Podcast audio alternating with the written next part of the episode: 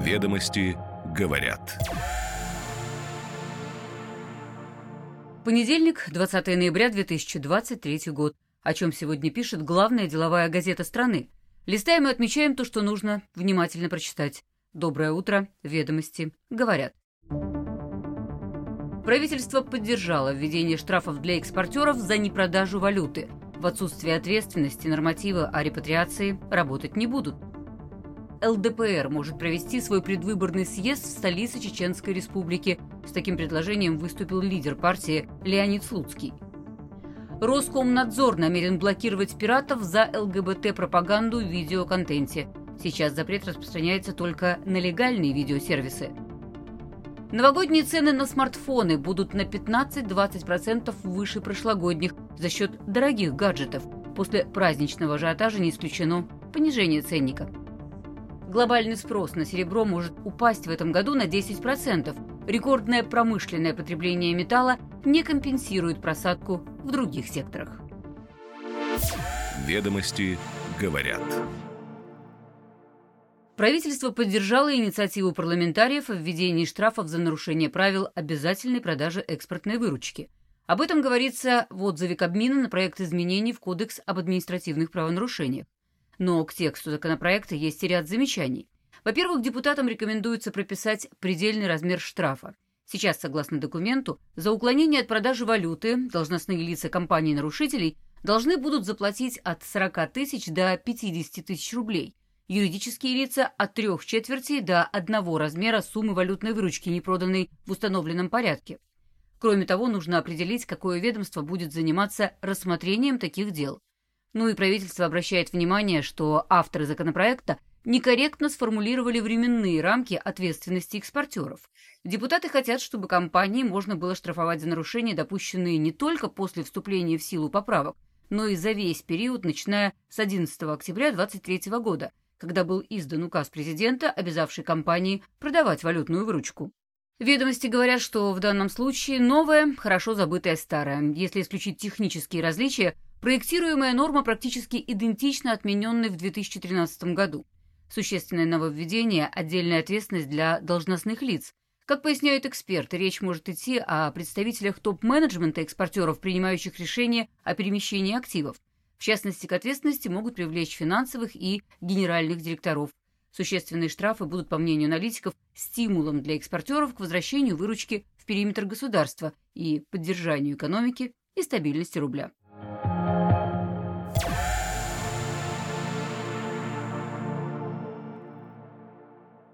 Лидер ЛДПР Леонид Слуцкий хочет провести предвыборный съезд в Грозном. Ведомости говорят об этом со ссылкой на источники в партии. Как отмечается, с одной стороны, это выглядит как неожиданный пиар-ход, а с другой остается открытым вопрос, нужно ли главе Чечни, чтобы в его регионе партия проводила свой съезд. Как поясняет собеседник газеты, это стоит оценивать скорее как предложение, а не принятое решение. В октябре прошлого года ЛДПР сообщала, что воссоздает региональное отделение в Чечне, хотя отделение формально работало и до этого момента. В декабре прошла конференция регионального отделения партии, и Слуцкий тогда благодарил Кадырова за поддержку. Политологи отмечают, что отношения ЛДПР и элит Чечни в прошлом были конфликтными из-за взглядов Владимира Жириновского. При Слуцком отношения сгладились, но влияния в регионе партия до сих пор не имеет. В парламенте Чечни она не представлена. По мнению экспертов, Слуцкий пытается одновременно придать резонансности за счет некой эксцентричности и исключить ЛДПР из черных списков на Северном Кавказе. Что касается повестки съезда, вероятнее всего там будет решаться вопрос о выдвижении кандидатов в президенты от ЛДПР. Ведомости писали, что это может быть сам Слуцкий.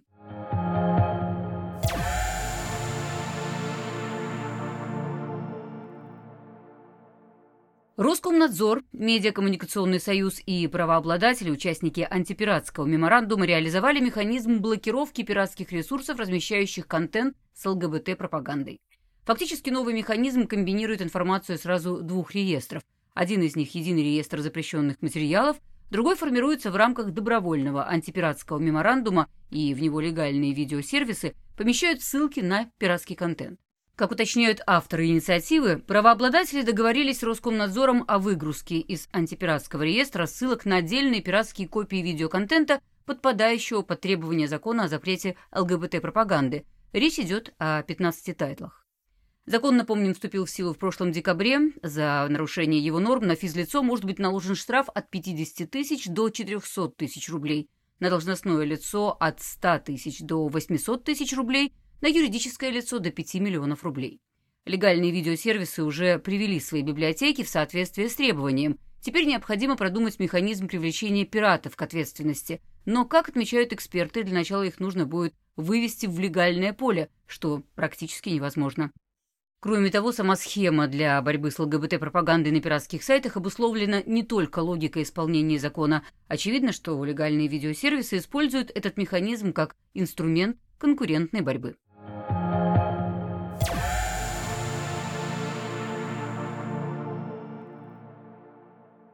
Средняя цена смартфона в декабре составит около 26-27 тысяч рублей, что на 15-20% выше прошлого декабря – такой прогноз дают представители одного из крупных дистрибуторов электроники Wildberries и операторов Теле2 и Beeline, продающих смартфоны в собственных сетях.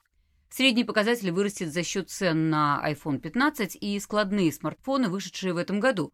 Спрос на новинки из высокого ценового сегмента традиционно растет в преддверии праздников. Со ссылкой на участников рынка ведомости говорят, что рост мог бы быть даже более существенным, но ценовую политику брендов-производителей смартфонов и ритейлеров – будут сдерживать новогодние распродажи. В условиях тесной конкуренции продавцы предпочтут снизить маржинальность с каждого отдельно проданного смартфона. При этом, к примеру, в Рестор не планируют дополнительного повышения цен к Новому году. iPhone 15 продается по тем же ценам, как в день старта продаж, а модели прошлого года подорожали из-за роста курса доллара. По мнению экспертов, цены на смартфоны, которые вышли в 2022 году, начнут снижаться во второй половине января за счет выхода на рынок более современных моделей и желания продавцов распродать остатки, если, конечно, после стабилизации в ноябре доллар США не начнет отыгрывать позиции.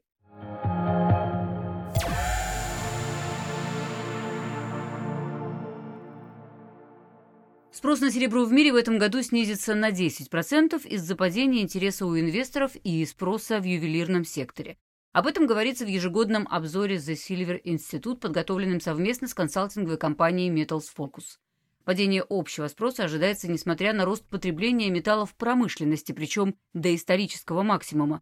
Средняя цена на серебро в 2023 году составит, по оценкам экспертов, 23 доллара 10 центов за унцию. Это плюс 6% к цене 2022 года. Ведомости говорят, что промышленный сектор – основная сфера потребления серебра – в 2022 году на него пришлось 46% мирового спроса. На слитки и монеты – 26%, ювелирный сектор – 18,5%. Ключевые факторы роста промышленного потребления – развитие зеленой энергетики, сетей связи, 5G, а также расширение использования автомобильной электроники и вспомогательной инфраструктуры. Как полагают аналитики, в следующем году промышленный спрос сохранится на текущем уровне – за счет высокого потребления в солнечной энергетике и смежных сферах. В обзоре также отмечается, что, несмотря на падение, глобальный спрос на серебро остается все же на высоком уровне по сравнению с историческими показателями. Это второе место в абсолютном выражении после 2022 года. Ведомости говорят.